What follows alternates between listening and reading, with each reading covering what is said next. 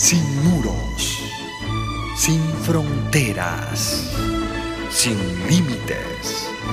Radio Mundial Adventista, más que una radio, sembramos esperanza.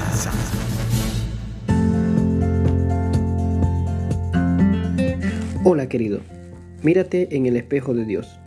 Muchos se sienten mal con la imagen que tienen de sí mismos, sienten que tienen falta de identidad, critican su carácter, su inteligencia, incluso sus comportamientos.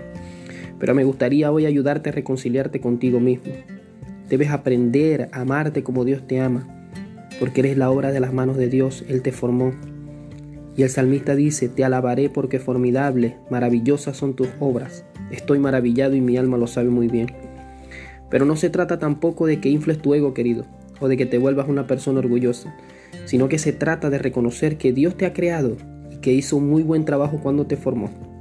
Si te menosprecias o te devalúas, debes saber, querido, que Dios solo se fija en todas las cosas buenas que hay en ti, en el valor que tiene. Y piensa en esto, mantén esto en tu mente.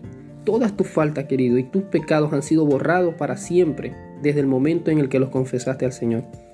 Así que quizás también puede que te cueste llegar a decir soy una criatura maravillosa debido a un pasado doloroso, a las palabras hirientes que otras personas te han dicho, a un defecto físico, algún problema que te esté haciendo sufrir. Yo te entiendo y Dios te entiende.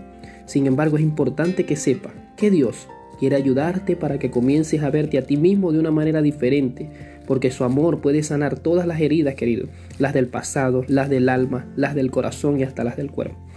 Es por ello que te invito a declarar hoy delante de Dios que a partir de hoy tú vas a cambiar la forma en la que te ves a ti mismo. Vas a empezar a verte de la manera en la que Dios te ve.